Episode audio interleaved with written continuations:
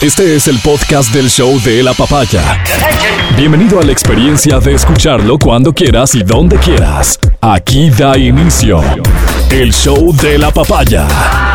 Aquí da inicio el show de la papaya. Es viernes, te acompañamos desde la cabina de Exa FM en Quito, Ecuador, saludando al mundo entero.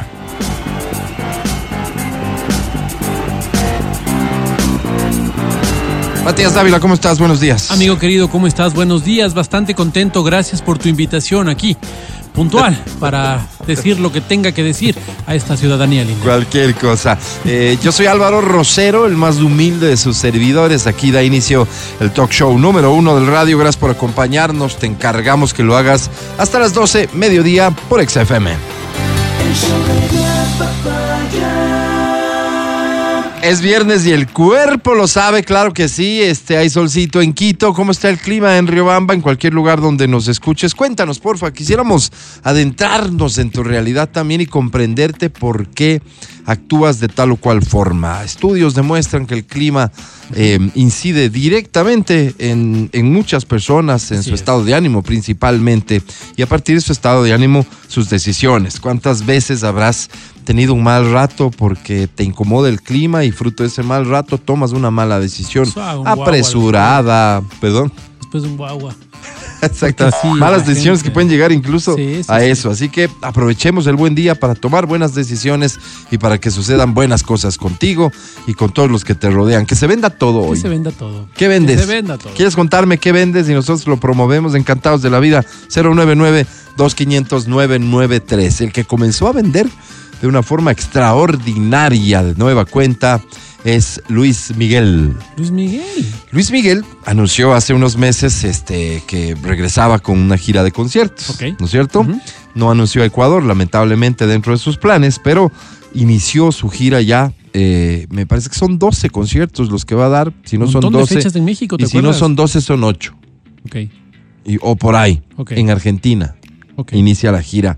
Luis Miguel ayer, ayer o antes de ayer ofrece ya su primer concierto y las reacciones extraordinarias. Primera cosa, porque acuérdate vos que antes, cuando Luis Miguel volvió, las reacciones inmediatamente fueron, no canta, se dieron casos en que se regresó al camerino después de la cuarta canción, Mm. se notaba claramente que su estado no era el mejor para retomar su carrera, no al menos en shows.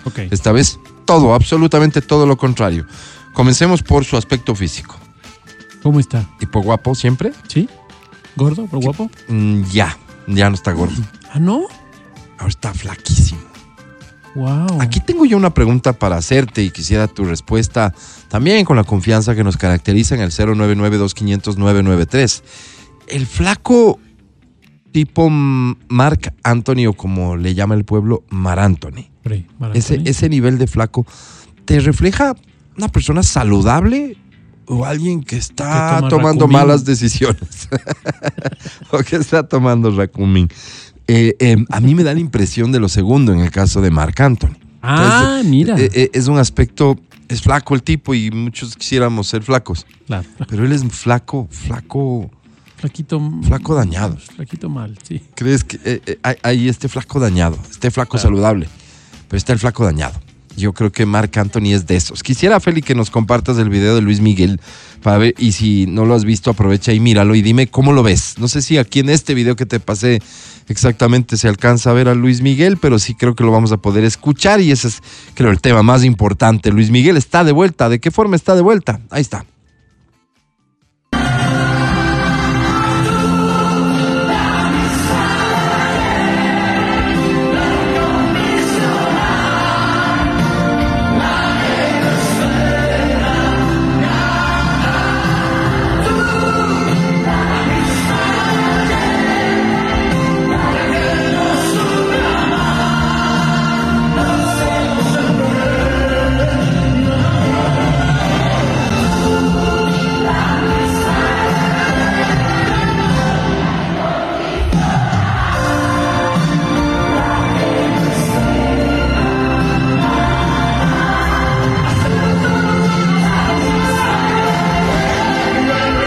No se logra apreciar bien en su voz, pero el tipo está haciendo cosas que hacía cuando joven, que es eh, esto de entonar con su voz y, y- y hacer sonidos con su voz que, es- que- que seguramente solo le son posibles a los virtuosos, Claro. eh, demostrando que su voz está impecable. Impecable, es lo que he visto en otros videos. Si te puedes dar una vuelta, Feli, y encontrar otros videos, nos los vas poniendo, porfa, Sí, porque haz algo, ¿no? que- Trabaja. queremos hablar de Luis Miguel hoy para comenzar el programa, porque creo que Luis Miguel es un ejemplo a seguir. Eh, pero, pero insistamos en esto. A ver, el aspecto físico de Luis Miguel. Estaba gordo, ahora está flaco. Em, ya no es el doble de Luis Miguel. Porque es que, es que eso es lo que apareció cuando hace un par de años, creo, estuvo de vuelta igual y, y salió gordo. Entonces era como, ah, mira, es el doble de Luis Miguel. Claro. No, ya no. Está más flaco de lo que se fue. O sea, está. eh, por eso digo yo, es un flaco raro, es un flaco. Es como que el- la cabeza le queda grande.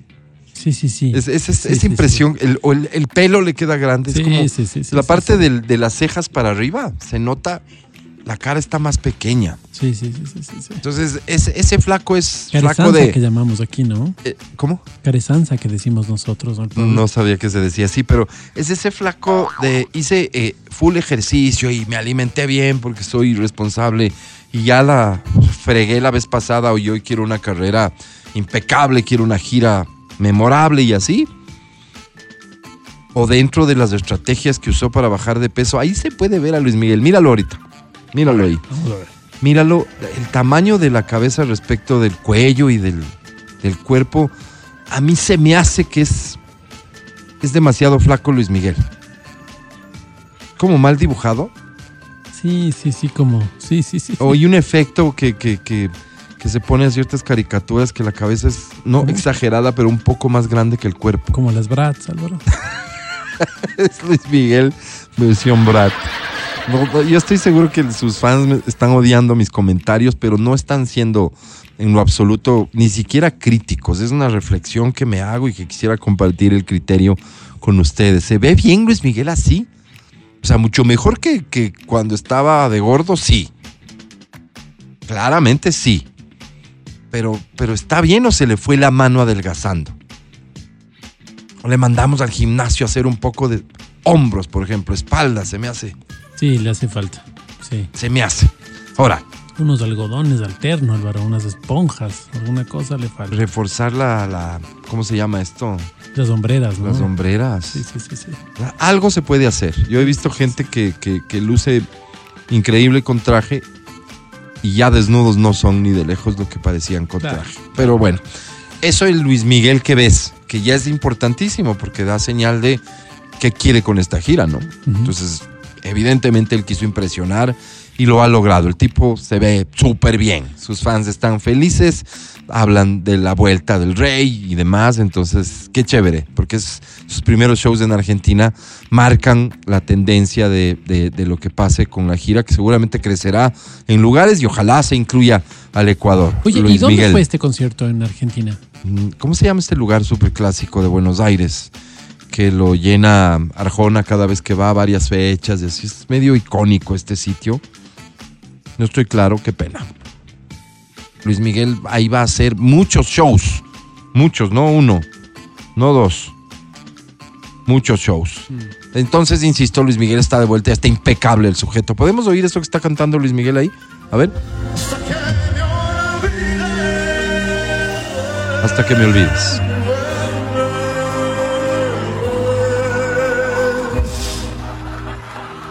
Vuelve, vuelve.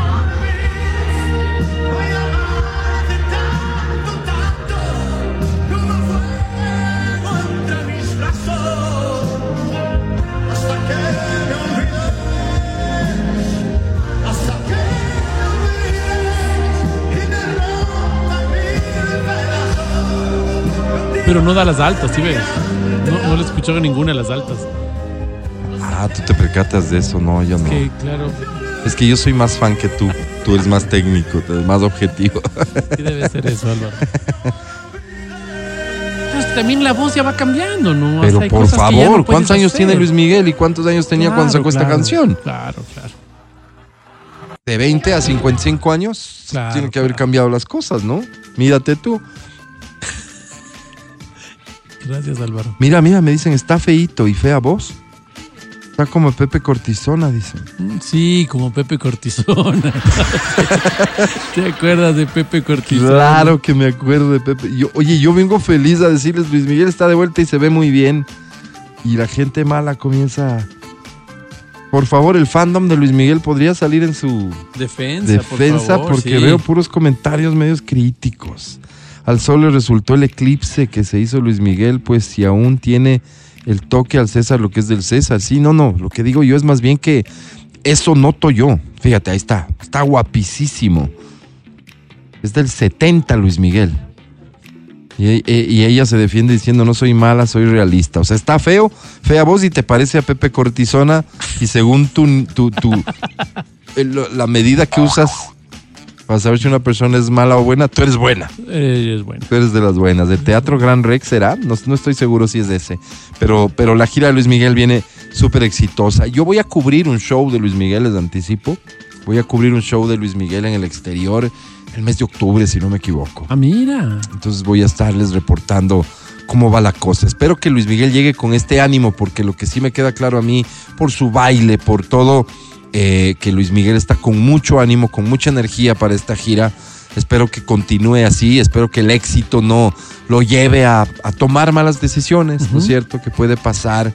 Espero que las mujeres respeten a Luis Miguel profesional y no busquen a Luis Miguel hombre para distraerlo de mm. esto que debe ser para él súper importante. Luis Miguel, sin duda, una de las voces privilegiadas de la historia moderna en español y que lamentablemente vio una especie de ocaso en su carrera, se dice, por malas decisiones. ¿no? Oye, una cosa que quisiera entender, evidentemente, Luis Miguel y estas, y estas, o sea, la inversión, la inversión es grande para, para Luis Miguel, para que vuelva al espectáculo, etcétera. Entonces, debe haber estrategas detrás.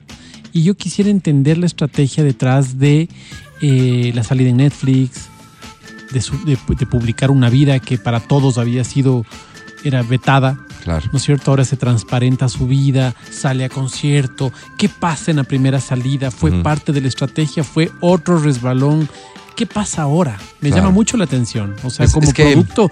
Porque si no, lo que estamos viendo es simplemente una persona que hace las cosas como nosotros, un emprendedor, pero con más plata nomás. Tratando de darle palos de ciego hasta que te salga. Yo no creo que en tratándose de Luis Miguel haya existido tanto eso, que ah, Mm. hubo errores, hubo errores, y creo que muchos de ellos se desprendieron de sus malas decisiones, e insisto, claro que sí. La, la historia que él compartió con la gente, además cuenta de que no tuvo la suerte de estar bien acompañado, ¿no es cierto? Y que cuando muere quien fuera su manager eh, eh, y amigo, él, él no tuvo mucha suerte en las personas que acompañaron su carrera, no la tuvo antes y no la tuvo después. Claro. Hubo gente que se aprovechó de él, etcétera. Su vida personal, una vida muy sufrida, Mm. ¿no es cierto? Pero musicalmente hablando, Luis Miguel tuvo por ahí un par de errores importantes, o error, por decir error, a cosas que no hayan sido súper exitosas. Del resto, ha sido un tipo mega exitoso, ¿no es cierto? Claro. Em, que hay estrategia de ley, hay estrategia obviamente y bien pensada y bien calculada, porque esto puede generar millones de dólares. pues. Esto está generando millones de dólares y la gente que está detrás no está para correrse riesgos. En plazas como Ecuador, seguramente los empresarios no apostaron por la gira por los antecedentes específicos. Acuérdate el último show, Guayaquil, que no se dio y que además, no siendo responsabilidad de Luis Miguel, a criterio de la gente, fue culpa de Luis Miguel. Claro. Porque Luis Miguel venía con esa reputación de que no está serio, de que no cumple, etcétera. Su reputación de que es demasiado exigente con ciertas cosas, eso por estrategia o por si es cierto, se mantiene. Acabo de leer la nota justamente de la Argentina, de las condiciones de Luis Miguel. Y lo que más destaca esa nota de prensa que leí es que el hotel en el que se hospeda fue bloqueado o al menos todo el piso en el que él está fue bloqueado, y que se les advirtió a quienes trabajan en el hotel que esto no es mito aparentemente, que no pueden ver a los ojos a Luis Miguel. Ninguna persona que trabaja en el hotel, ninguna persona que llegara a tener contacto con Luis Miguel en estos días que va a estar ahí, puede mirar a los ojos a Luis Miguel. ¿Qué haces tú de. ¿Qué harías tú de, de camarero, de... Le veo los ojos. Claro. Si te das cuenta esa... Lo, lo que te ponen al frente, ¿por qué no se le puede ver a los ojos? Yo renuncio, viejo, ¿no? Me parece ridículo. Claro. Pero si yo no, yo no, no, no renuncio ni loco. Primero necesito el trabajo. Claro. Segundo, wow. Creo que me daría formas de, de verle. ¿No? ¿Cómo será? Claro. Sí, o sea, si es cierto esto, si no es solamente un tema de mercadeo. Em, un tipo que te hace esta exigencia, imagínate qué otros detallitos tendrá en su forma de actuar. Claro, Con el camarero que dices vos, el que le lleva el room service, ¿no? claro. ¿Quién es? O sea, imagínate el trato que podría llegar a tener. O sea, Carlos Vera es. Es, eh, eh, Un eh, niño de pecho, pues... es Winnie the Pooh, pues. o sea, ¿entiendes? No, no, o sea, te imaginas lo peor. Es viernes, hoy no hablamos de política ni todas estas cosas feas que siguen sucediendo en el país. Hoy intentamos distraerte, acompañarte, que te la pases muy bien. Gracias por escucharnos. El podcast del show de la papaya. Con Matías, Verónica, Adriana y Álvaro. Vamos a tener que hablar en algún momento de este tema tan delicado de las drogas y a partir de, seguramente conceptos generales, de prejuicios, de mitos, de todo lo que se tiene que hablar. Pero a propósito de que se anuncia que se advierte que en Guayaquil eh, ya tiene presencia el fentanilo. ¿Has leído algo del fentanilo? No, no, no, no, no. Ah, me imagino que te, te has cruzado con algún video de estos que claro, dicen ser claro. eh, escenas reales en los Estados Unidos Claro, de gente eh, que está bajo la incidencia del fentanilo, ¿no? Parecen zombies. Es muy triste. Parecen zombies, Mm. personas que, que, que llevan al máximo además sus capacidades elásticas del cuerpo, me refiero, Sí. y, y- y alcanzan unas posturas que te da miedo solo Claro, verlas. claro, Personas claro, que están fuera de sí por completo, eh, y dicen que eso es fru- fruto del consumo del fentanilo, del que se dice también es 50 veces, 50 veces más poderoso. ¿Qué significa esto de poderoso? Que la heroína. Qué bestialidad. Entonces imagínate lo que podría ser. ¿Qué le hará a Esto tu es- cerebro? ¿Qué le hará? ¿Qué le hará? Esto es este es, información cierta. ¿Qué está pasando con esto? Se sabe que el mercado de las drogas en, los Estados Unidos hoy se está moviendo mucho alrededor de este específico producto que es como el que le volvió a dar aires a esta industria en Colombia. Y que me estoy refiriendo a esto porque he visto ya un par de publicaciones diciendo que en Guayaquil ya se oferta ah, abiertamente a través de redes sociales Wow. este producto, el fentanilo, que son unas ampollas. Qué loco. No sé si se toman, no sé si se inyectan, no sé qué hacen con eso, pero ahí, si te bus si, si buscas, vas a encontrar mucha información, vas a encontrar videos, vas a encontrar reportajes referentes al fentanilo. Vamos a tener que hablar de esto en algún momento, sobre todo para intentar enterarnos y estar advertidos de qué podría Claro. estar pasando. Decir Guayaquil es decir está pasando. Claro. O sea, es que de hecho decir está pasando en Nueva York es decir mañana pasa aquí. No, nada nos separa ya. Es, son cosas que, que suceden en, en todos los lugares. Y con la apertura, por decirlo de alguna manera, que este país ha tenido con, con las drogas y con su consumo, evidentemente vamos a entrar en experimentar todo tipo de sustancia y todo tipo de droga. Una cosa que veíamos en nuestra época, no sé si coincidas conmigo, es que, claro, ya había consumo, pero no era tan normalizado, o sea, no, no, no era tan bien visto. Eh, me imagino que el mismo proceso habrá tenido el tabaco. Cuando yo era adolescente, el tabaco era bien visto, no, no había problema, fumabas y no, no había ningún problema. Pero el tema de drogas no era tan, tan em, la palabra es cotidianizado, tan, tan natural. Eso natural. Hoy veo que eh, entre la juventud el tema es mucho más natural. O sea, que hay más. O sea, fumo marihuana.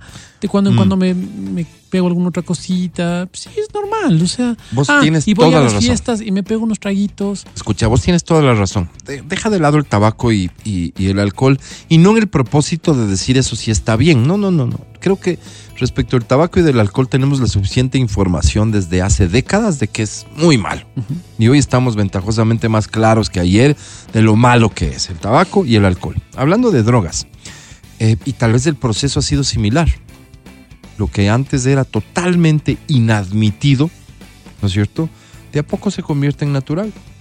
¿Estamos o no estamos en una situación en el Ecuador en que el consumo de marihuana, hablemos del producto específico marihuana, es absolutamente tolerado socialmente en relación a 10 años atrás? Sí, sí, sí. sí. Puede haber gente que Sí, todavía sí, se sorprenda, puede haber gente que todavía lo rechace, puede haber gente que no lo admite en su entorno, sin duda, va a existir. Como existe gente que no admite eh, eh, consumidor de cigarrillo en su entorno No, de o de alcohol, claro. ¿no es cierto? Pero que estamos en una situación totalmente distinta y mucho más permisiva de esto, sin duda, pues. Que hay una agenda para que esto al final termine por ocurrir, por supuesto, si detrás hay una industria. Es solo lógico pensar que esa agenda se esté dando. Si hay consumidores, si hay quienes defienden el producto incluso considerándolo bueno, porque hay. Claro. La gran mayoría no es que te dice es bueno, la gran mayoría lo que te dice es menos malo que. Mm. Pero hay una agenda para que esto se normalice. Y de hecho hay posiciones políticas que hay que analizar, que tienen que ver con la pelea contra el mundo de las drogas y lo que provoca se acabó, no es posible ganarla. Hay que. Exactamente. Entonces, es obvio que hay una agenda. Y esa agenda se va a llegar a completar, no tengo ni la menor duda. En cuanto a la marihuana, porque ventajosamente, digo ventajosamente desde mi desconocimiento o mi poco conocimiento, pero diferenciando marihuana de cualquier otro tipo de droga, digo ventajosamente de lo que se ha hablado es de la marihuana. Sí, claro que hay lugares donde se habla de la legalización de todas las drogas y de hecho así sucede pero en nuestros medios todavía se habla de la posibilidad de la marihuana. De que ya es normal, no te sorprendas, marihuana, de que venden aquí marihuana. Otro tipo de, de drogas creo que se siguen manejando más bien como un tema conscientemente prohibido, malo, y por lo tanto maneja otros esquemas y otro nivel de popularidad. Pero que la gente está clarísima, está clarísima. Y que vamos a eso, creo que inevitablemente vamos a eso. Claro. Si eso va a ser bueno o malo, ya veremos. Claro, como imagínate la discusión que debe haber habido con relación al alcohol o la discusión que debe haber habido con relación al tabaco. Sí, tal vez la misma discusión. Y hoy estamos viendo las consecuencias de estas decisiones. Ni buenas ni malas, decisiones. Entonces tienes gente que creo que en este país se mueren 18 personas al día por, por efectos de- del consumo de tabaco.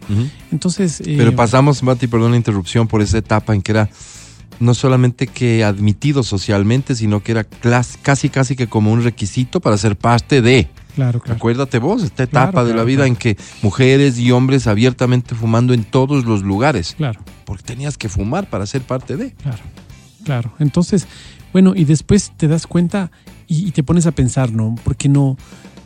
Yo, yo le invito a las personas que nos están escuchando a pensar y decir si, si la decisión pasara por ti, ¿legalizarías sí o no? Entonces, tal vez la respuesta inmediata sería no por nuestros jóvenes. Ok.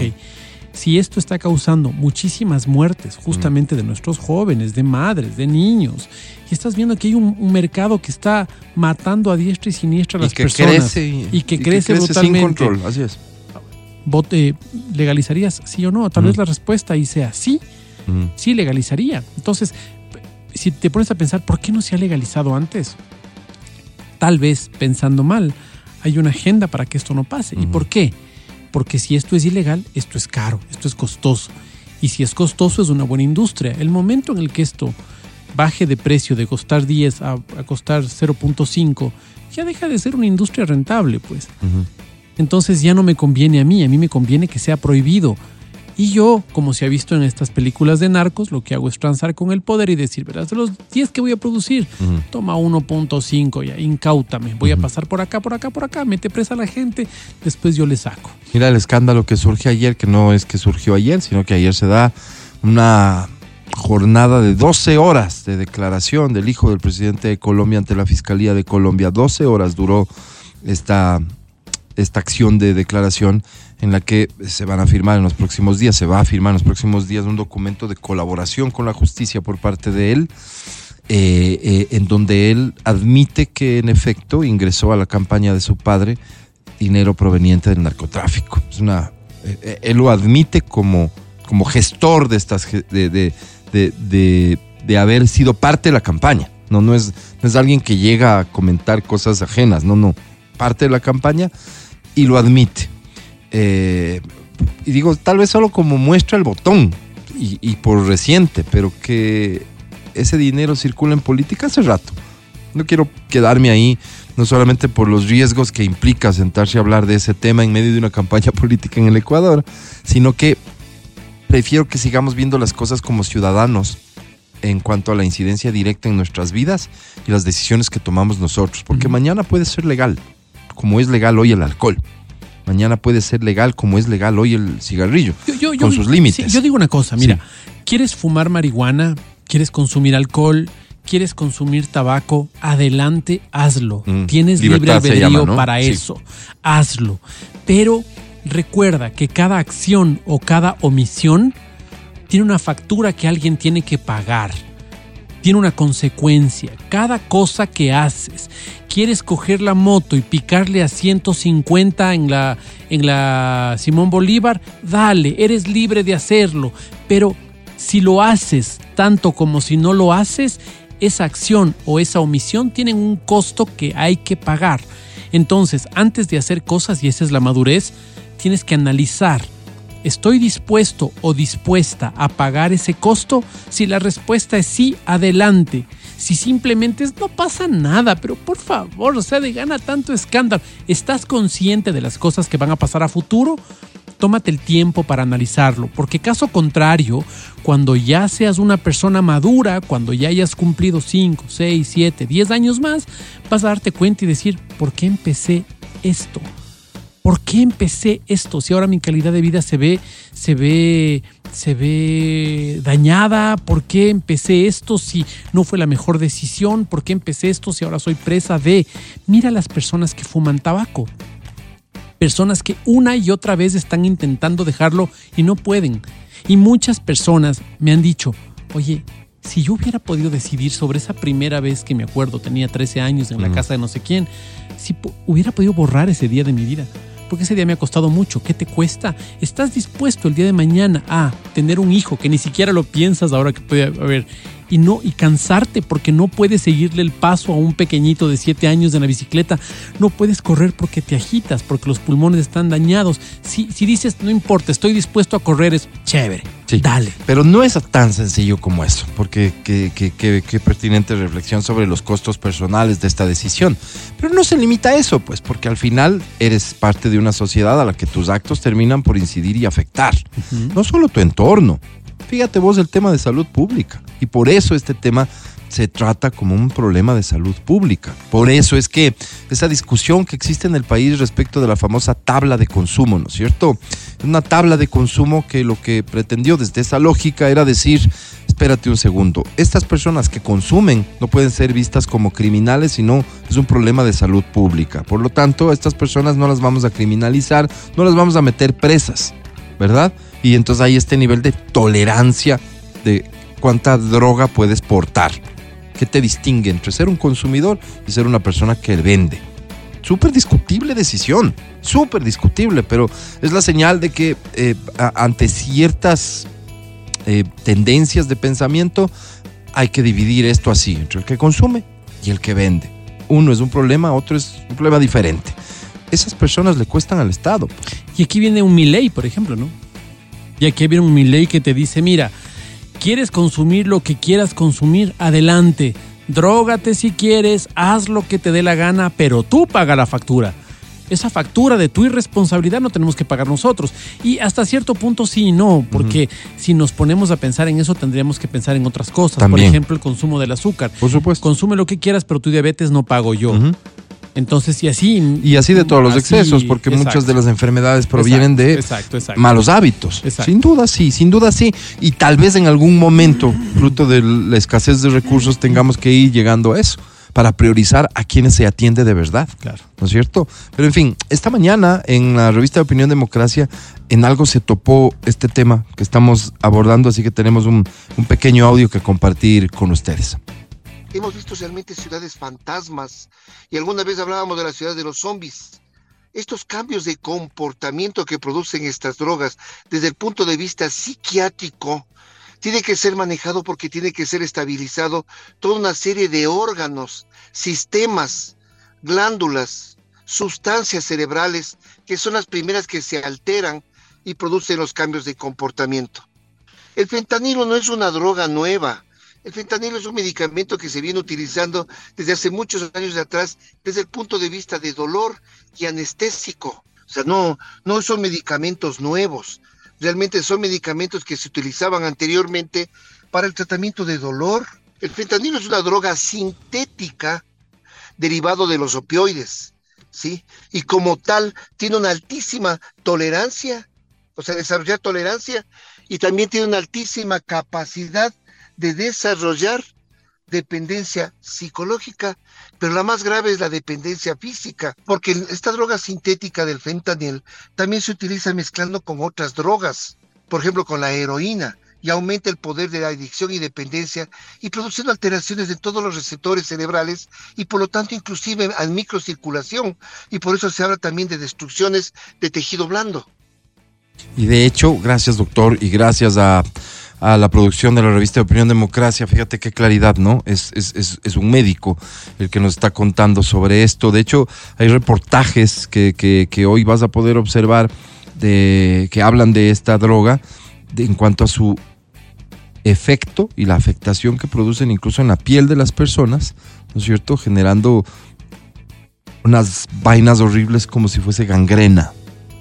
O sea, la destrucción del, del cuerpo es, es, increíble, realmente increíble. Vale la pena que, que estemos conscientes de este tipo de cosas. Estás escuchando el podcast del show de la papaya de Exa FM. Oye, me llamó mucho la atención que no supieras quién es Peso Pluma, Matías. Hace un rato que hablamos de él, es Peso Pluma, es el fenómeno musical hoy por hoy en, en, en casi que todo el mundo. ¿eh? Si te fijas, Saludos, listados de popularidad específicamente, por ejemplo, los Estados Unidos de Norteamérica. Más allá de la incidencia que puede tener el mercado latino, mexicano concretamente, ser estar en el top 5 en Estados Unidos significa que en serio te metiste en el mercado gringo. Y Peso Pluma, un intérprete de regional mexicano, lo ha logrado. Ha estado durante varias semanas por encima del mismísimo Bad Bunny. Entonces es, es, es, digamos, una, una, cosa que está sucediendo eh, en el mundo, culturalmente hablando, que es relevante. Si no sabes quién es Peso Pluma, te lo quiero presentar. Este es Peso Pluma, Matías Dávila. Mucho gusto, Dame Peso. tu opinión después. Dale, escucha esto.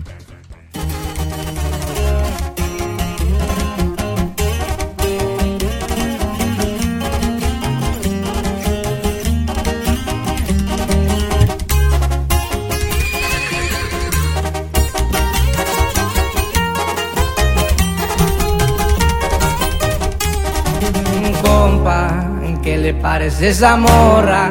La que anda bailando sola me gusta pa'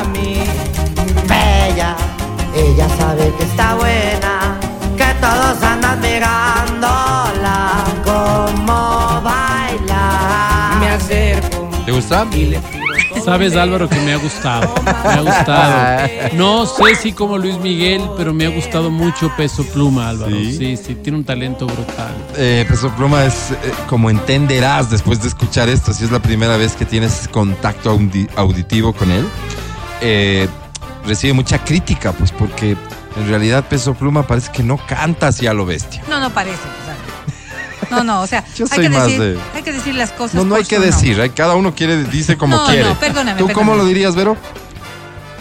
Está bonito. No, no, ves, ves, o sea, si, si de disimular me criticas, tú peor, porque ni te creen.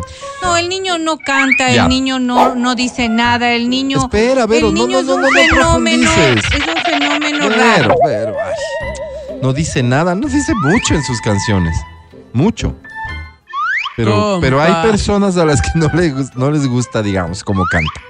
No, no, ¿Cómo se ve una- tampoco? Una voz rara. Se ve raro el peso pluma, no Ese es corte Se de ve el cabello. estereotipo, Sí, sí, no es el estereotipo de guapo, Guagua, ¿no? ese corte de cabello alguien te lo hizo de malo. Usa cerquillo raro, este, se viste muy extraño, tiene un cuerpo deficiente para los estándares de belleza Sí. que nos rigen. Fenómeno, ahí sí Sí. tiene toda la razón, pero muy extraño. Ahora, Tiene escucha esto, la inteligencia artificial puso a Gustavo Cerati a cantar la canción de Peso Pluma. ¡Wow! ¿Cómo sonaría, mi querido Feli? ¿Cómo suena Cerati cantando la de peso pluma? Así suena.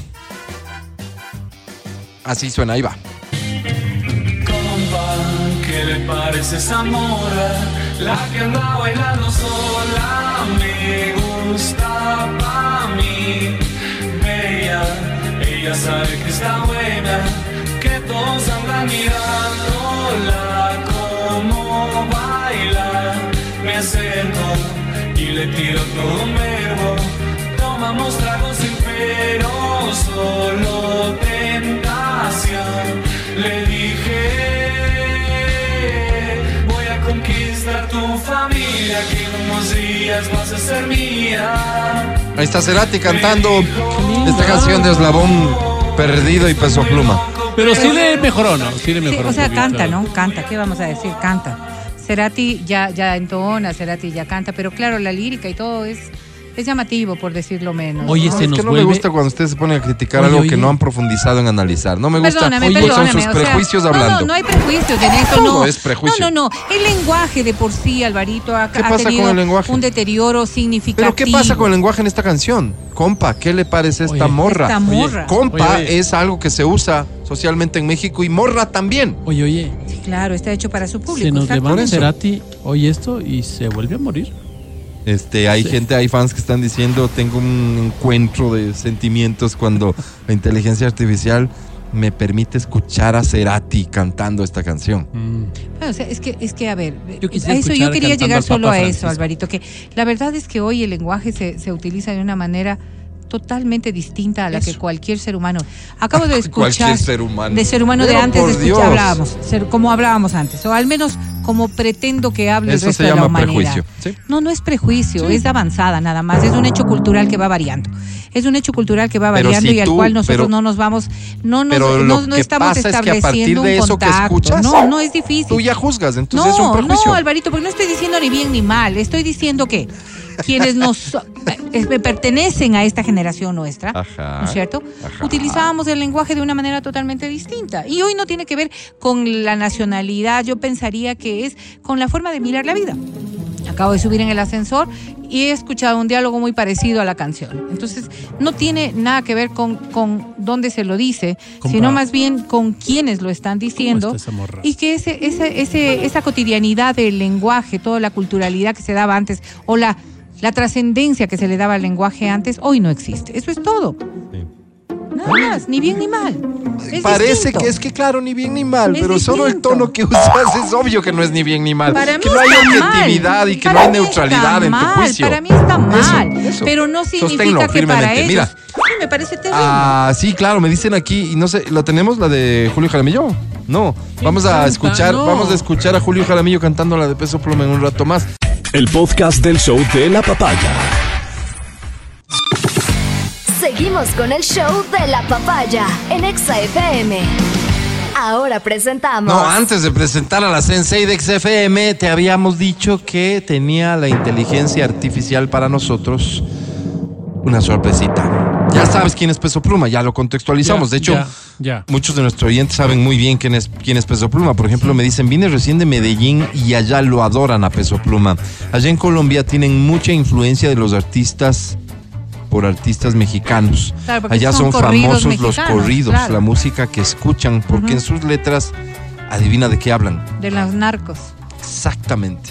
O sea, mi cuestionamiento respecto de Peso Pluma y otros representantes de esto del corrido mexicano no tiene nada que ver, como normalmente no tiene nada que ver con temas estéticos, porque eso es un tema personal, te gusta o no te gusta. Mi, mi cuestionamiento es más allá, es en medio de lo que vive la sociedad Claro. ecuatoriana.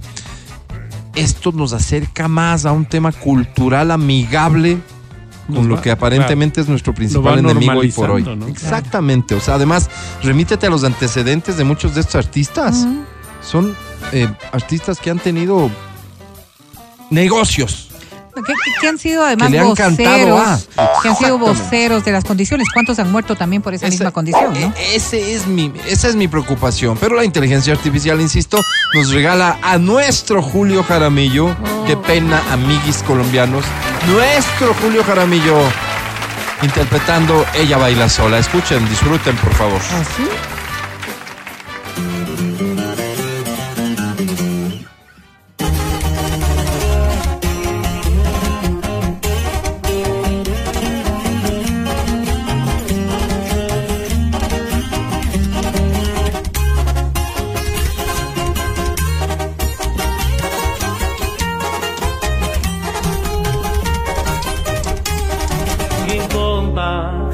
parece esa mora? La que anda bailando sola me gusta pa' mí. Bella, ella sabe que Ah, es dueto, ¿no? Que todos andan mirándola como baila. Me acerco y le tiro todo un verbo. Tomamos tragos sin pero, solo tentación. Conquistar tu familia, que en unos días vas a ser mía. Me dijo que estoy muy loco, pero le gusta. O sea, a mí más que esta canción y que, que uno dice, wow, sí suena. No, sí suena, es como. Se me hace, se me pone la piel de gallina de imaginarme A los en, muertos en lo que ya estamos. Exactamente. En lo que ya estamos. decir que se haya desarrollado No, ya un software capaz Ya de agarrar todas las características de una Álvaro. voz y ponerle a hacer cosas que vos le Por ordenas que ejemplo, haga. esta misma cantada por, por, por Lequerica, Le- por García Moreno. Qué bonito, Álvaro. Qué a, miedo, ¿A oye. qué nos vamos a exponer mañana? Por un lado, eso en cuanto a las sorpresas que te pueden dar, ¿no? Pero hoy, Respecto hoy de- porque estamos de hablando en voz. muertitos. Hoy estamos hablando de voz. Pero hablemos y solo de luego voz. vendrá con imagen. Sí, claro. No, y de hecho, ya existe. Sí, ya sí, existe. sí, sí, pero, claro, pero pero- hablando de voz, Todavía se nota, pues, cuando es imagen. ¿Cuánto- En la voz ya no le noto, Álvaro. ¿cuánto de la música que luego vamos a consumir, que mañana vamos a escuchar, va a ser realmente interpretada por estas personas? ¿O va o, o habrá sido ya un tema tecnológico estrictamente? A ver, ¿y, cuánto se ha hablado respecto de es que la creatividad no puede ser reemplazada, es que el talento no puede ser creatividad tal reemplazado? vez, pero y en hoy, la no. interpretación, sí. Perdón, Y hoy- la creatividad, y la creatividad también, pues, Álvaro. ya está, vos le dices con un buen prompt, dame un texto de lo que sea de y un te hace algo a lo bestia. narco, Álvaro. Sí, claro. A ver, o sea, si estamos hablando, y lo que veníamos hablando en principio, la- de la utilización de determinadas formas de lenguaje o de cierta, eh, de cierta mm, forma de poesía para no, no tratar de otra manera cualquier contenido de estas canciones, Mm. ¿no es cierto? La creatividad eh, para algunos puede ser tan simple como repetir ciertas frases, Mm. repetir ciertas cosas, que, que les ha dado muchísimo éxito a un montón de artistas. Para la inteligencia artificial no será sino solo un paso poder replicar aquello y quizás en mejores condiciones. Ahí estamos, seguramente mañana estarás celebrando el nuevo hit de Alvaror. Roserito. Álvaro? Resultado de la inteligencia artificial. Damas y caballeros, ahora sí, a esta hora se me ponen de pie, por favor. A ver, Paradito, bonito, paradito. No te has lustrado los zapatos. vago. Con respeto recibimos a la Sensei de XFM.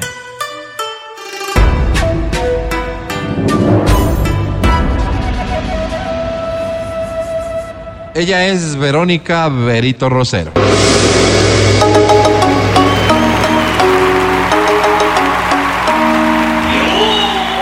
Todo mi amor para todos ustedes. Qué bonito ti, Vero, tanto que ti. la necesitamos. Bienvenida. Ay, sí, Diosito lindo. Qué bonito es trabajar con público presente. Me Qué encanta bonito. esto, la verdad. sí. ¿De qué vas a hablar hoy, Vero?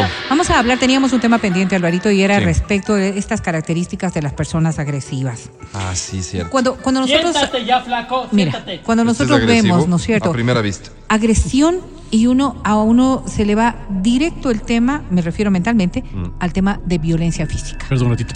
¿Qué te sientes, carajo? Ya, carajo. Pero es que no se sentaba. Perdón. Perdón, pero es que no se sentaba. Eres muy amable, Mati. eres muy amable. Pareces eh, Marcelo Dotti, que sale, de- se enoja mucho don Marcelo en los videos que hace. Es que le hacen razón. Es También que le hacen le hacen enojar a tener iras. Qué bestia, Le hacen tener. Él es El- bien simpático, pero le hacen tener iras a Álvaro. Pareces, Sí, sí, sí, sí, sí, sí. Pero entonces hablas de la agresividad y nuestro error es creer que agresividad es solamente un tema Cuando de te violencia levantan física. la voz, por ejemplo. O sea, Mm. tú piensas que, ah, no, qué agresivo que es, porque todo el tiempo está hablando con un Ah, ya. Ok. Esto, esto que Claro, acaba de fíjalo, graficar lo- el Mati. Exactamente, Mati sabe lo que hace. Y claro, encajan otros hábitos y otras características que en ocasiones una voz tan tranquila como esta podría ser tan agresiva y tan violenta. El problema es que nosotros hemos ido creando ciertas condiciones de agresividad quizás relacionadas con nuestra propia forma de ver, con nuestros entornos. Entonces tú, tú piensas que si no le grito, no soy agresivo. Si no le insulto, yo no soy agresivo, ¿verdad? Peor, Dios no quiera. ¿Cuándo te he levantado la mano? ¿Por qué me tratas de agresivo? ¿por qué mientes? Yo agresivo, ¿qué te pasa? ¿Cuándo? Entonces, si es que lo justificamos de esa manera, podríamos decir que el 99% de las personas en su vida han sido agresivas. Y si luego ya cotejamos con lo que las otras personas están sintiendo en la convivencia diaria, familiar, personal, de pareja, eh, de- en el trabajo, en tus relaciones sociales en general, en el colegio, y alguien dice, ¿cómo le calificarías? Y resulta que ese 99% se limita a un 40% que no es agresivo y el resto hemos sido agresivos en nuestras conductas. Es quizás porque no estamos entendiendo lo que es la agresividad socialmente o las condiciones y características de una Eso, persona y es lo que nos vas a agresiva. ayudar a- a, a Precisamente, tener más claro hoy, pero te hago una pregunta muy puntual. Claro. La agresividad puede escalar, quiero decir, habrá personas que consideran, no, pero esa, con esa agresividad puedo convivir, porque es algo muy leve y al final todos somos, etcétera. Pero una persona que muestre alguna señal de agresividad leve puede escalar esa agresividad y convertirse en una persona agresiva, digamos, nivel de llegar uno. a pegar, de llegar a pegar, de llegar a violentar, Sí. sí, Alvarito. A ver, ¿qué, qué es lo que, qué es lo que hoy estamos viendo? Es que nosotros mismos, ya en un análisis psicológico, nos damos cuenta de que somos hoy lo que no éramos antes, para bien y para mal. Y hemos ido variando y hemos ido escalando en un montón de cosas. Fíjate, nuestros límites han variado. Antes no, pues ¿qué vas a permitir tal cosa o permitirte tal cosa? Hoy vemos que sí somos capaces. Y puede haber cosas muy positivas que han ido ampliando estos límites y nos han permitido avanzar, pero también cosas negativas. Y esto, esto es en el paso del tiempo, porque socialmente vamos tomando referentes de distintas áreas, vamos incluyendo en nuestra cotidianidad y vamos viendo que no es tan grave. Fíjate, te pongo ejemplos básicos, ¿no? Antes te tomabas una copa. Hoy en una fiesta te puedes tomar 10 y no ha pasado nada, ¿entiendes? Pero es que no está bien o no está mal. El tema es que si eres capaz. Y cuando sí eres capaz y no te das cuenta de la negatividad de los actos, ese sí eres capaz puede ser realmente muy dañino. Ok, ok. Entonces, si, si establecemos esto, hay que ver pues las personas que están en nuestro entorno, porque las ¿Qué disimulamos. características pueden tener? Los disimulamos mucho. El amor hace que disimules muchas cosas. Seguramente sí. Y Identifiquemos claro, esas vamos, cómo no. características, Vero. La primera es la irritabilidad, Alvarito. eh, o sea, me enojo fácilmente. Te irritas fácilmente. Más que enojarte es que te irritas fácilmente. Distingue irritar de enojar. Enojarte es una reacción frente a algo, irritar es una acción frente a algo. Vamos a ver. Te enoja el hecho de la corrupción. Te enoja y te molesta. Te irritas con facilidades como cuando te pica algo y reaccionas violentamente a algo. Voy a ponerte el ejemplo. Si te caes, ¿no es cierto? Te caes, te raspas la rodilla, te duele, te enojas, porque te caíste. Te irrita el rato que te pongo alcohol. Es una reacción natural que inflama ese enojo y por lo tanto esa irritación tiene rasgos demostrativos No sé, mucho más fuertes. ¿Perdón? No, digo que, claro, que el. Entonces, claro, claro. fíjate, vamos a ver. Tú com- compartes el escenario de tu vida con un montón de personas en diferentes estados. Vamos a ver.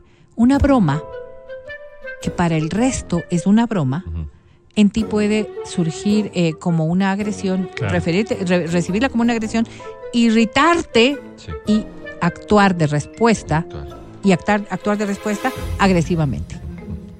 Estas son primeros indicios de cuando una persona O sea, tiene esa no es una estas característica, características. esa persona es agresiva y es, es agresiva, violenta. sí, pero, pero a ver, no es que esta persona agresiva te, te manda a la porra el rato que está, no.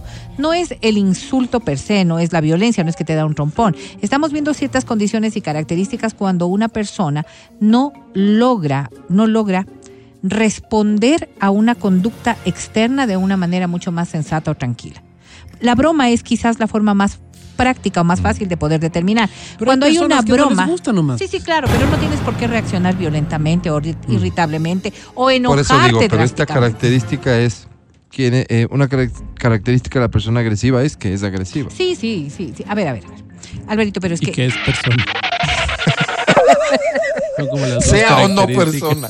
veamos, veamos. ¿Cómo justificamos nosotros en el día a día? Para, para ti está facilito, está totalmente entendible que quien no reacciona bien ante una broma Mm. es un agresivo. Y ese es el contexto. Pero no Pero- reaccionar bien, ¿qué es? A ver, No reacciona. O sea, porque es que, porque es que entiendo que esto va por el lado de identifica porque no es evidente, pues. Claro. No, entonces, este, si es que... si Es que estás viendo, mira, mira, Si es que lloro, por ejemplo, No, no, no. si es que me, me duele lo que me dices. Sí, es Dime, otra cosa. orejón. No, Álvaro sería incapaz. No, en serio, sería incapaz. Álvaro. No, no, no. Mira, No, mira. una hagas, no, no, no me hagas hacer cosas. Ah, que- es una excepción. Es decir, es que te ofendes. No, Álvaro. es que te ofendes con la broma sin que necesariamente sea una amenaza para ti. No, nada, Álvaro. Digo que soy incapaz. Sonó a elefante. No, so- ¿cómo va a sonar? Eso es elefante, Álvaro. ¿Y cómo reaccionó? O sea, ¿cómo, cómo A ver, reaccionaría yo que Quizás soy... esto tiene una condición natural de ser ofensivo. Sí, sí, ya, Sí, está ya. claro eso. Entonces, ¿Cómo siendo reacciono ofensivo, yo? tú tienes total predisposición a sentirte ofendido y siendo esto un hecho natural.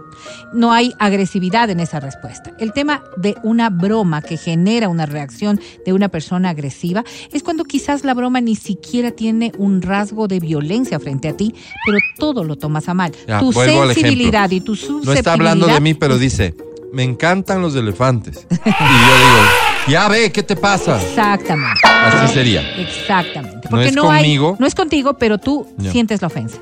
Sientes la ofensa. Entonces, claro, en una cuestión tan tan cotidiana como es una broma, Sí. ¿no es cierto? ¿Qué puede subir de tono? ¿Qué puede ser? Es que yo sé que tiene mala intención este, porque a veces le pregunto, ¿cómo suena un perro? No, es que ¿Cómo así? Y este me hace así. así ladra el perro. Vamos con otro factor. Son indirectas, ¿entiendes? Claro, ¿Cómo estás, no me estás como, estás como en un nivel de, de sensibilidad exageradito. ¿sí? ¿Te parece? Sí, porque le pregunté es, ¿cómo suena un perro? Y él hace así, ¿te parece que es el Sí, problema estás soy como yo? muy susceptible, Alvarito. Estás como muy susceptible. Ah, este perro está un poco asmático nada más, Ya. ¿entiendes? Pero Wow, la verdad wow. es que sí, estas personas, estas personas tienden a tener estas reacciones de violencia. Luego, les cuesta hacerse cargo de sus errores. Es otra de las características de una persona que tiene una irritabilidad exagerada. Y esto sí es, esto sí es claro de darte cuenta, porque es más fácil atribuir los errores a fallos de terceros, Sí. a fallos de cualquier cosa, buscando una excusa antes que poder reconocer, porque eso me molesta, pues Álvaro, me molesta reconocer que he errado. Entonces me es más fácil decir es que el Matías me puso la zancadilla, Ah, ¿entiendes? ya, Vero, está Claro. bien, no es tu culpa, Matías, despedido. Exactamente. Exacto, exacto. Entonces, claro, te das cuenta de que Con la estas Adriana. situaciones- Álvaro. estas personas no tienen capacidad para hacerse cargo de sus errores. Un tema que es muy notorio es la impulsividad con la que actúan de manera permanente. En general. En general. Todo acto tiene que ver con estos impulsos, es decir, Oye, con una acción Sí. irrefrenable. ¿Cómo? ¿Cómo? cómo? Oye, ¿te gustaría? Sí. Ah, claro. Ahí está. No Ahí paras está. para reflexionar si es que esto va a tener consecuencias. Claro. Claro, no paras para reflexionar. La impulsividad es un, un hecho característico de las personas agresivas. Vamos a otro.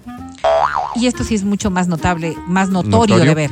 Son desagradables en el trato, ¿no? Salúdame. Hola. Hola. Carlos Claro. Vera. Es periodista, pues que no lo conoces. Mira, claro, pero sí te noté como un poco. Un poquito desagradable en el trato, ¿verdad? Claro, porque la atmósfera No tensa va gustó, generando incomodidades en el resto de personas. ¿Cuántas personas tú dices, yo, eh, no, no, dile vos, porque es, es bien rara? Basta con eso para Ajá. saber que esta persona va a tener una respuesta desatinada. Ok, ¿ok? ok, ok. Eso sí, esta es una condición que, que quizás en ocasiones no nos damos cuenta porque la podemos camuflar de otras formas. Tienden a controlar todo. Es una herramienta para dominar el entorno, pero no lo hacen directamente. En muchas ocasiones vemos personas que pueden victimizarse para controlar todo. Es más fácil hacerse, como decíamos, el pobrecito Claro, para conseguir las cosas, dominar Claro, las cosas. claro. Ya, para Porque lo otro, control. lo otro me causa mucha irritación. El no estar a cargo de todo, sí puedo ser absolutamente irresponsable en aquello. Qué violento, qué agresivo, qué irritante puede ser el silencio. En realidad, quizás es de las cosas más agresivas en las cuales nosotros no hemos tomado conciencia de lo que implica. Cuando estás peleando con otra persona, ¿no es cierto? Y ha habido un acto de intercambio, de quizás de agresiones o de insultos o de palabras simplemente, y la otra, la ley del silencio, como mis compañeros.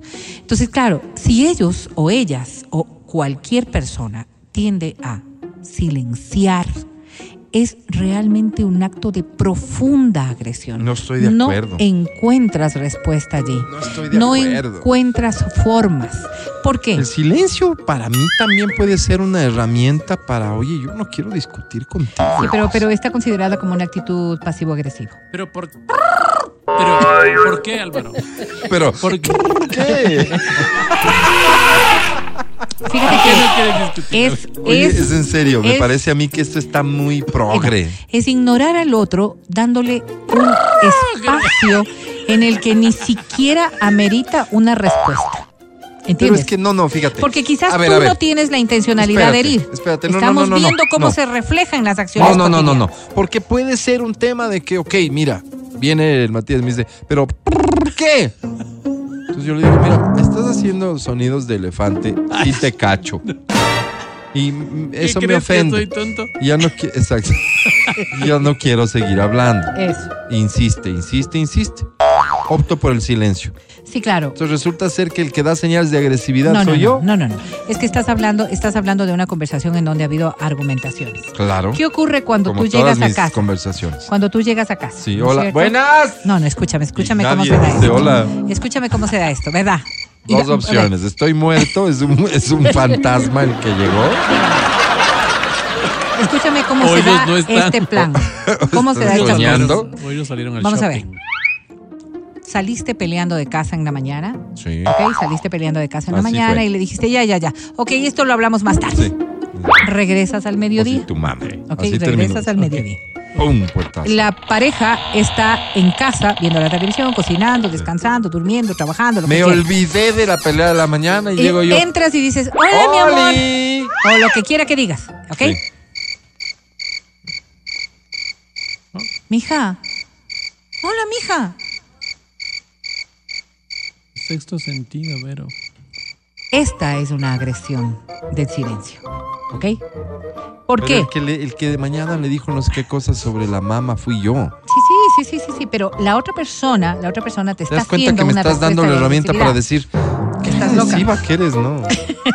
Claro, porque no hay conversación. Y esta, y esta también tiene una variante. Pregúntame cómo estoy. ¿Cómo estás? Bien. Otra cosita. Monosílabo. Los monosílabos. Mm. Los monosílabos. Estas formas de comunicación son agresivas.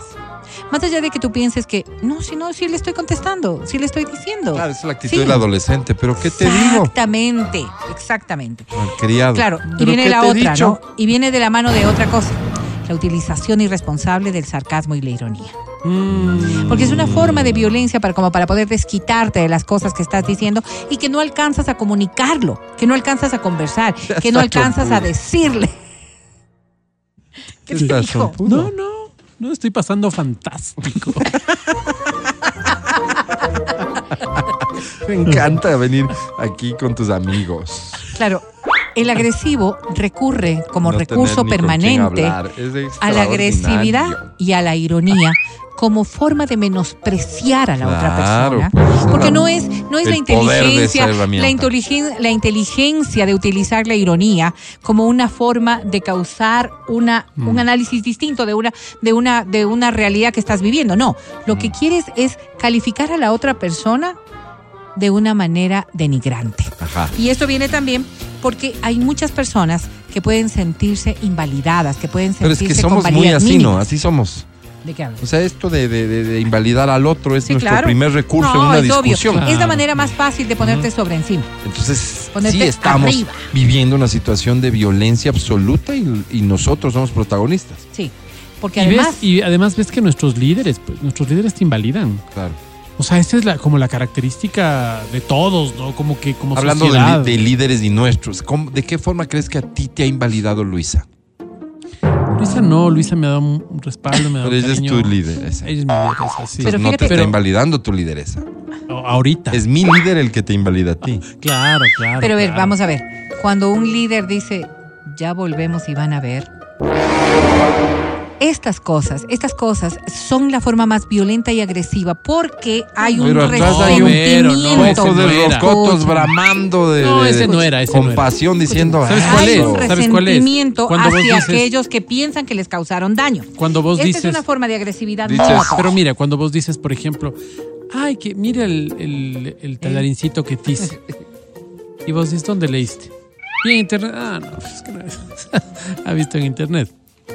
Sí, donde más veía, pues, o sea, no, es que donde se ve es en Cocine con Álvaro. Invalidando lo que y te hizo el otro, claro. Y vos dices cualquier cosa que digas. Claro. Sí, sí, sí, si yo sí. resuelvo así las matemáticas, ¿quién te enseñó? Ah, el flaco es. Ahora No, voy a pues, voy desde la otra desde la otra óptica. Fíjate con el mismo ejemplo de la cocina, ¿no es cierto? Sí. Entonces comes Cocine con Álvaro. Cocine con Álvaro, Cocine con Álvaro, que por cierto es un gran libro. Vamos a ver, esta circunstancia va a generarme un resentimiento lo que acabas de hacer con era de que veas en Cocine con Álvaro. Entonces la próxima vez cuando tú me invites a comer, porque ni siquiera has cocinado, ya me invitas a comer esta empanada. ¿Y esto te parece bueno? O sea, criticas mi tallarín, pero vos me traes a comer esto. Ya- ya es una Hay un ya. resentimiento Claro. guardado de por medio de las personas agresivas Claro. que se pueden mostrar en cualquier etapa de la vida. Y claro, normalmente una persona agresiva que no tiene capacidad como para poder meditar en los errores, no tiene capacidad para disculparse. Esta es quizás una condición que sí nos, cal- nos calza a muchas personas Sí. que cuando actuamos con agresividad no yo sí tenemos la reflexión, Álvaro, la perdóname. calidad como para poder decir, oye, oye, sí me pasé. Oye, sí me pasé, sí me, Álvaro. sí me equivoqué. Me Oye, pasé. ¿sabes qué? Perdóname, Estaba en un mal momento, estaba en un mal momento, reaccioné negativamente y te ofrezco una disculpa. Fresco, Álvaro. Porque esto nos estaría Seamos reduciendo amigos. en nuestro nivel de control, en nuestro nivel de dominio, que son condiciones y características más notables de las personas, Piénsalo, de las No, personas no, agresivas, bien, sí te noto a quienes sincero. sí les cuesta mucho sostener una relación Ya ves que sana. podemos ser. Estas son de las cosas más importantes.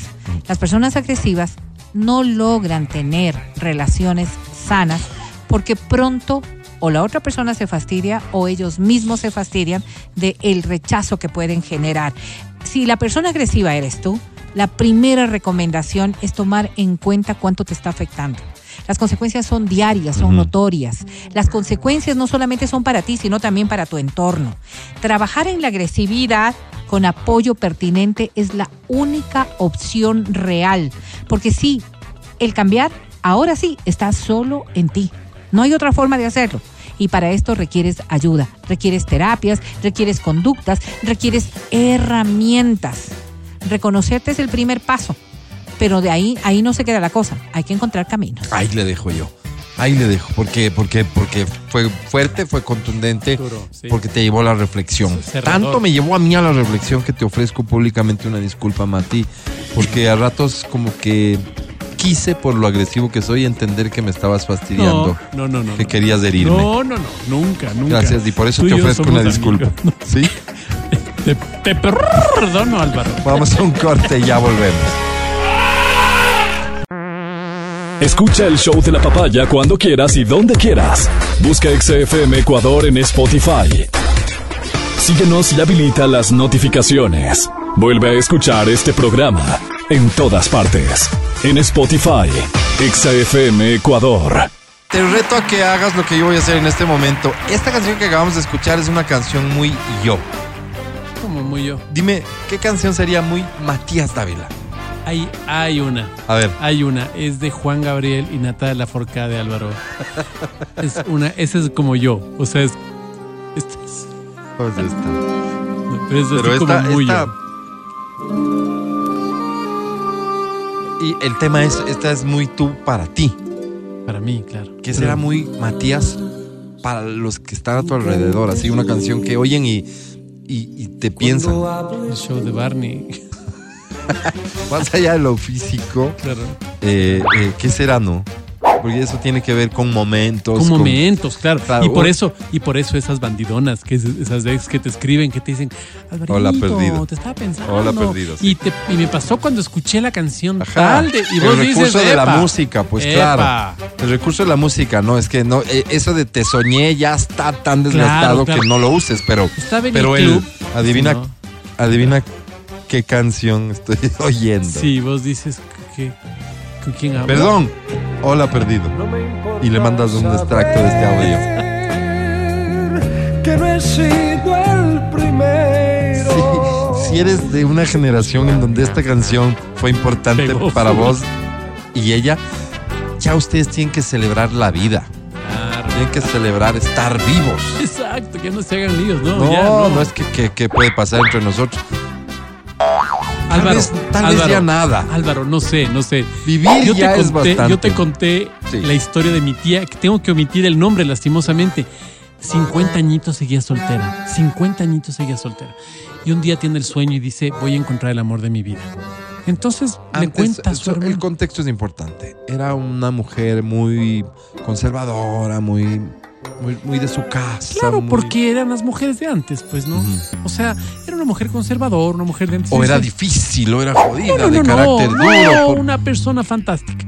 ¿A qué le atribuyes que haya estado sola a los 50? ¿Qué sería, no? Entonces va al banco, unos dos días después, y haciendo la fila en el banco se encuentra con el primer amor, con su primer amor.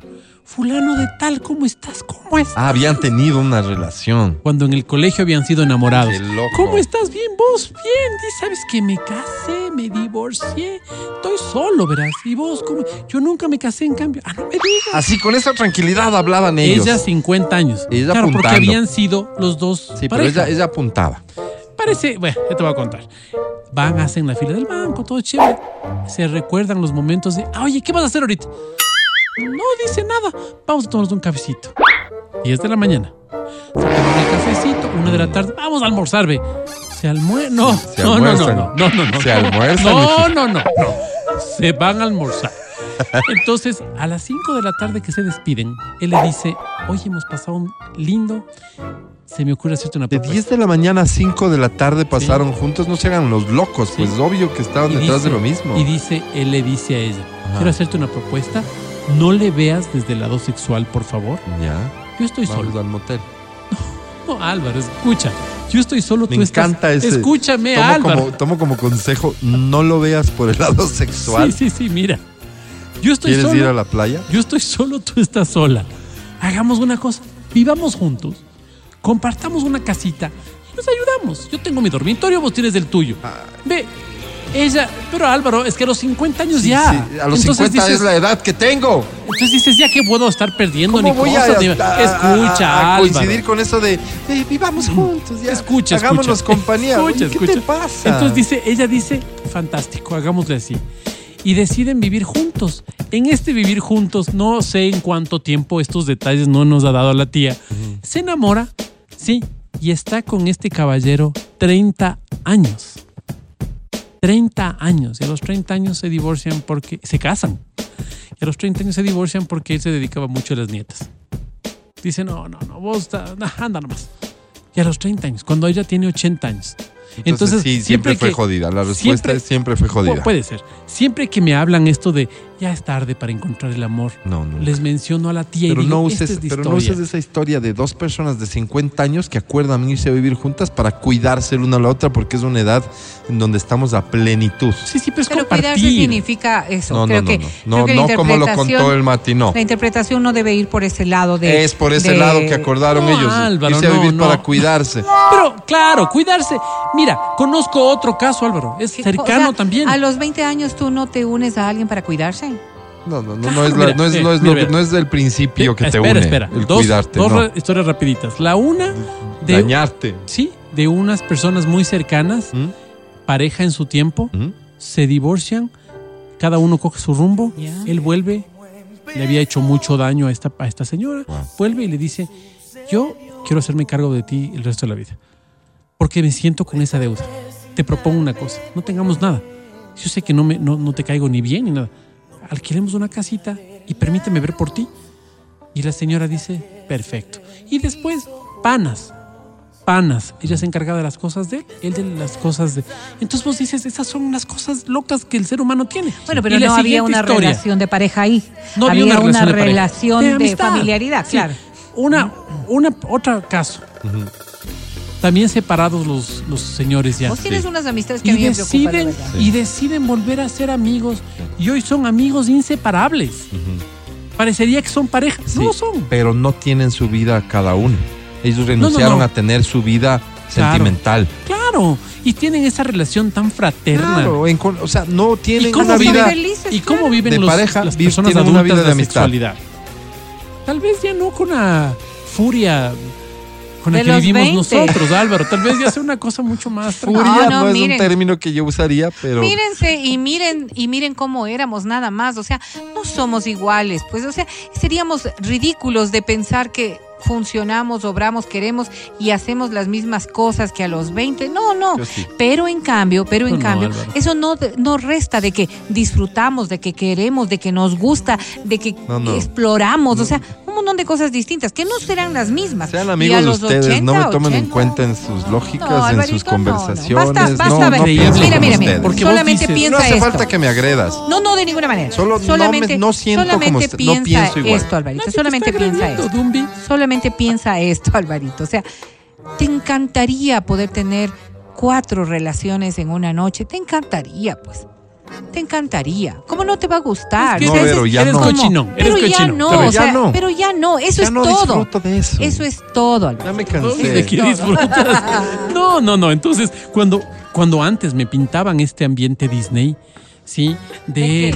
Este ambiente Disney, ¿De la ¿A qué le vaina establecida, verás, vos salías del, del colegio, la universidad, a la universidad te casabas, Sí. después de casarte tenías hijos y Sí, todo el proceso. sí, sí.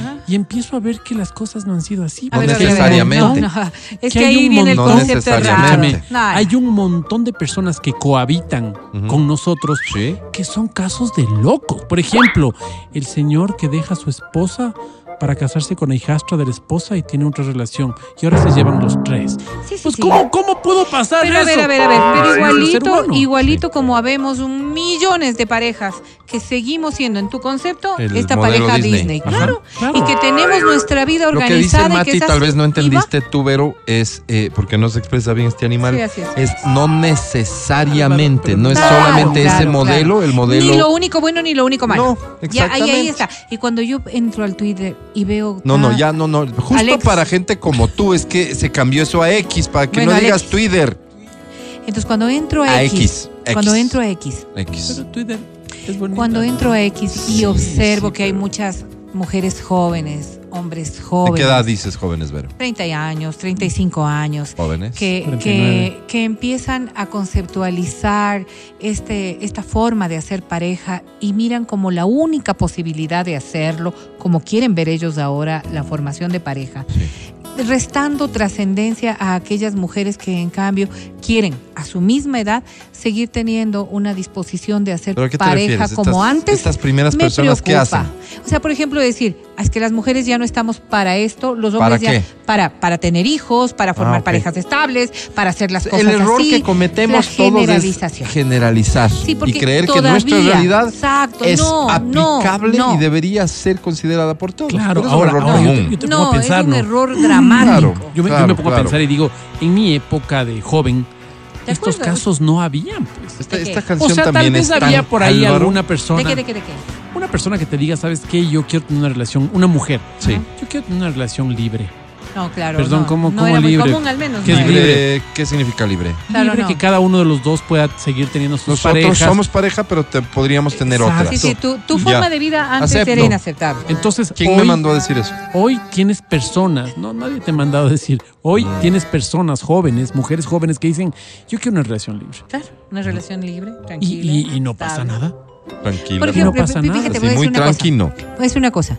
Conozco, conozco parejas, Sí. parejas que se consideran parejas, es decir, pareja como, como una unión libre, como Sí, un una- sí, que viven cada cual en su casa, en la casa de sus papás. O sea, esta conceptualización que, que, que a uno cuando, si yo me pongo a pensar esto, resulta extraño. si yo me pongo a pensar esto a mis 25, a mis 30 años, pues están locos. Pues, o sea, qué, qué irresponsables, qué, qué, qué mantenidos, Oye, qué Vero, todo, ¿no? Vero, ¿y les funciona? ser una- sí, y les funciona. Funciona. Y son felices. Y así- Y así son felices y vos dices, no entiendo, no me cabe en la cabeza, no no, estamos lo entiendo. ahí sí cabe el término prejuicio, porque muchas veces claro, esto es no juzgado desde el lado de "Ah, seguro están así porque porque no quieren, no se quieren de verdad. Entonces están acomodados porque les Acuérdate, conviene. acuérdate No, lo que son muy nosotros cómodos decimos, como ¿no? para poder estar en Cuando un día a nosotros día. conocemos una pareja de las que está mencionando la Vero y, y a esta pareja le decimos, ¿sabes qué? ¿Cuándo te casas? Pues, no Ya, puede ser pues, que tengas hijita, siete años ya, de pues, novio, ya hijita. cásate. Estás escuchando el podcast del show de la papaya de Exa FM. Seguimos con el show de la papaya en Exa FM. Ahora presentamos Si es que tienes pareja ahora mismo y estás en una relación, te voy a pedir, por favor, y con todo respeto, y no me tomes a mal, sal. Abandona este espacio, abandona este lugar. Yo me Ya quedo vengo. aquí. Lo que viene es para quienes estamos solos, porque se llama Almas Solitarias. El clasificado de la muerte. Cierra tus ojos, Pero poco sabemos decrétalo amar. Hoy Hoy Tendrás que amar y dejaré de lado la soledad. dejaré de lado la soledad. Hoy. Hoy Encontraré el amor. encontraré el amor Para que esto para que esto así suceda. No, ya se acabó el decreto. Para que esto así suceda, envíame un mensaje vía WhatsApp al 0992500993. No lo pienso repetir. Es más, si no sabes lo que poner en el mensaje, pues no eres parte de esto. Tienes 30 segundos. Tú me enseñaste a besar. Hoy estoy exigente. Nunca podré olvidarlo. Te quedan 15 segundos y no ha enviado nadie un puerco mensaje. Uno, dos, dos, tres, cuatro. Ya se activaron. Bien, ok. Bien, bien, bien. 5, 4, 3, 2, 1, 0. Sabes lo que tienes que hacer. Fíltrame, por favor, por preferencia electoral, filiación política. Y sabes que también los muy, muy feos, sácamelos. No, pues Álvaro. Gracias. Primer mensaje, atención. Déjala. Dice así. Estimados amigos de Almas Solitarias. El clasificado de la muerte. Hola, Hola. me llamo Willy. Hola, Willy. Pero honestamente prefiero que me digan William nomás. Hola, Ah, William. sí, William, ya leímos. eso. ¿Cómo les ha ido? Bien, gracias a ¿Cómo Dios. están todos por ahí? Dios bendito William, bien. sí, sí. Ah, qué bueno. Soy alto y como como mucha legumbre. Este ya leímos. Sí, sí, ya le- y te equivocaste en la misma Igualito, palabra, ¿no? Por eso me dicen el espárrago. Tal cual dijiste. Espárrago. ¿no? Pero no es que me guste mucho. Preferiría que me dijeran, no sé, cebolla larga. Cebolla blanca. Bueno, él quiere Larga. que la cebolla larga. a ver. Soy Bueno. Willy Peña, sus órdenes busco. Hola, Hola, Willy. Hola, Willy. Pon paloma San Basilio. Yo te di, ¡Qué canción! te di mi sonrisa. Busco una mujer que además de Mis ser de transparente, amor, que sepa de perdonar y sol. que ame a los niños. Ay, qué lindo. Espero, ojalá no haber sido muy exigente. No, Willy, te mereces eso. Mis saludos respetuosos para ustedes y para todos. Bien, No bonito. pediste nada. Qué persona Bonito. tan correcta. Sí, sí, muy bien, así me gusta. Esto va para todos. Tonto. Pronto. Te la dedico. ¿Cómo no voy a quererte? ¿A, a mí? ¿Cómo no voy a extrañarte? No. Léelo. Siguiente mensaje, atención, dice panas de almas solas. No, almas solitarias. El clasificado de la muerte. Me encanta, sin embargo, que tengan esa confianza de Sí, tratarnos sí. así, aunque se equivocan sí, con sí, el sí, nombre del segmento. Dice, soy el verde soto. Como el verde soto. Bueno, por lo Así menos de- así me dicen todos. Ah, Me gusta la mujer que tenga ergonomía. como ergonomía. Forma. O sea, que sea Bien. Manuelita para abrazarle Manualita. y para el acto íntimo. Ay, ay, ay, ya entendí la ergonomía, Álvaro. No Me gusta así. la que no es muy flaca, la que ofrece más, la que invita el fin de semana a ver Netflix, la que presenta a la prima para que se le almuerce Oh. algún pana, No, la que ama sin interés, la que presta la tarjeta de crédito y después no está cobrando, la que reza por uno, la que ¿Qué acolita con el Álvaro? DEPA para los cumples, la que enseña a bailar, la que se pone la media de trago, la que te escribe poemas de amor, Qué bonita es la que esa, te ofrece tus tres platitos. Ah, Si me estás oyendo y por lo menos tienes tres de estas características, escríbeme. básico los tres planos. Álvaro. Con el resto seguro nos podremos arreglar. Él. Busco. Hoy como mañana y como siempre.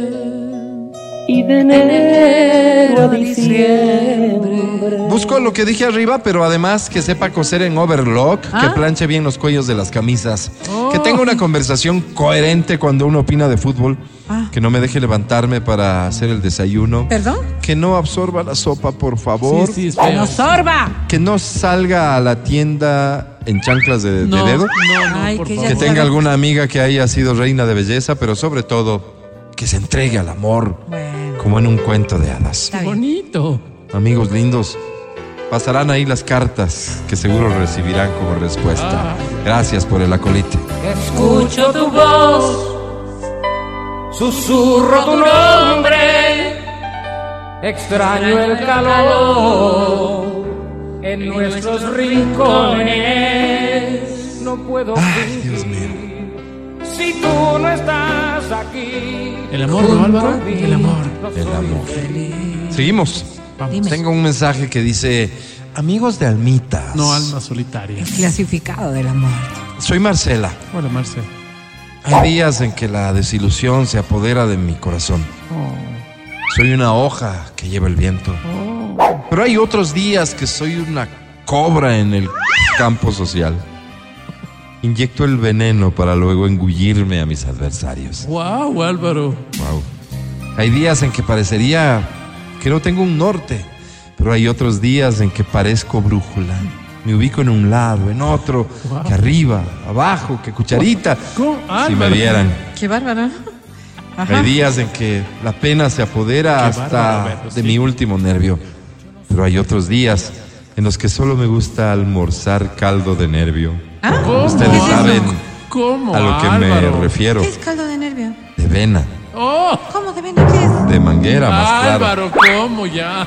Hay días en que soy como una concha de mar olvidada a la vera de una playa. Pero hay otros días, ¿Qué? en cambio, ¿Qué? Que me falta concha. ¡Ey, ey, Álvaro! Es que trabajo en una marisquería y no siempre me saben dejar la concha para los ceviches.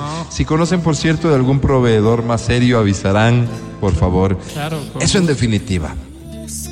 Busco. ¿Qué Buscas, busca. Álvaro? arrancarle un quejido al viento. Con las palabras de Verónica Rosero. Qué bárbaro, Álvaro. Busco mesero para el restaurante, pero además, pero además, pero además, busco un hombre que le dé un nuevo curso a mi vida. Dale, Mati.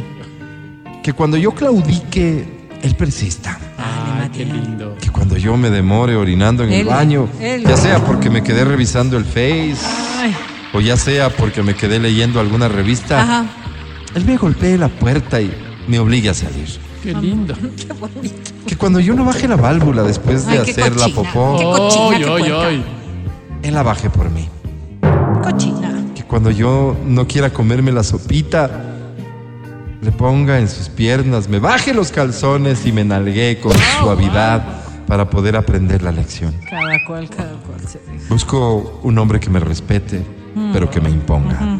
Que sea delicado, pero que me grite cuando no entienda. ¿Cómo delicado entonces, pues, Álvaro? Que sea millonario, pero sumamente desprendido. Ah, generosito. Que de preferencia tenga licencia profesional en caso de que otra vez nos quedemos sin chofer de la moto de los repartos de la marisquería. Interesados, favor, enviar hoja de vida a la radio. Ustedes filtran y me pasan los que valgan la pena. Ah, o sea que es agencia de Benito, empleo. te encargo esta tarea. No, no, ¿sí? no, Dios te pague, yo paso. Pasarán los días, pasarán los años, nuevas ilusiones, Qué hitazo este, ¿no? otras despedidas. Del momento, del momento. El momento de la chispa. El momento en el que nació Vero. Un mensaje más, ¿sí? Claro, por favor, Alvarito. Almas solitarias, el boom del amor. No, el clasificado del amor, Álvaro. Así es, Almas Álvaro. solitarias. Hola, Gracias, Álvaro. Hola. me llamo el señor Sol de Agosto. ¿Cómo, cómo? Como el señor Sol de Agosto. A simple vista parecería sospechoso, pero no lo soy. Solo cuido mi identidad. Ah, Ah, ok. es un Por si acaso no soy casado ni nada por el estilo, bueno. doña Vero.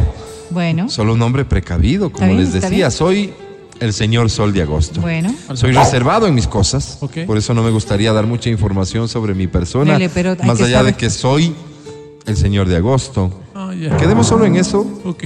que soy No. bueno, que algún rato seré mejor. Ah, bueno. Gracias. Gran. Firma el señor Sol de Agosto. Como que no dijo nada, ¿no? No dijo nada, pues oye. Precavido. Pero va a ser bueno, es que es mejor que gran cosa. Esa ternura que hay en ti, ¿Quién más disfruta el rock and roll de viernes? Ah. Levante la mano. Yo, yo.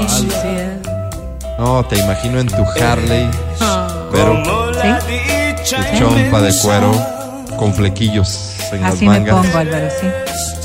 Y, y las gafas grandes que me cubran todo con el casco. Botas. Tengo unas lindas que parece. y short de jean. No, eso no me pongo. No. Continúo, busco, dice el mensaje. ¿Qué buscas, Departamento de dos dormitorios, ¿Ah? garaje, tendedero y baño y medio por el sector de la Florida. Darán una mano que ya se me vence el contrato. No. Postdata, por favor, que no sea ni junto ni cerca de una licorería, de una lubricadora ni de un chifa.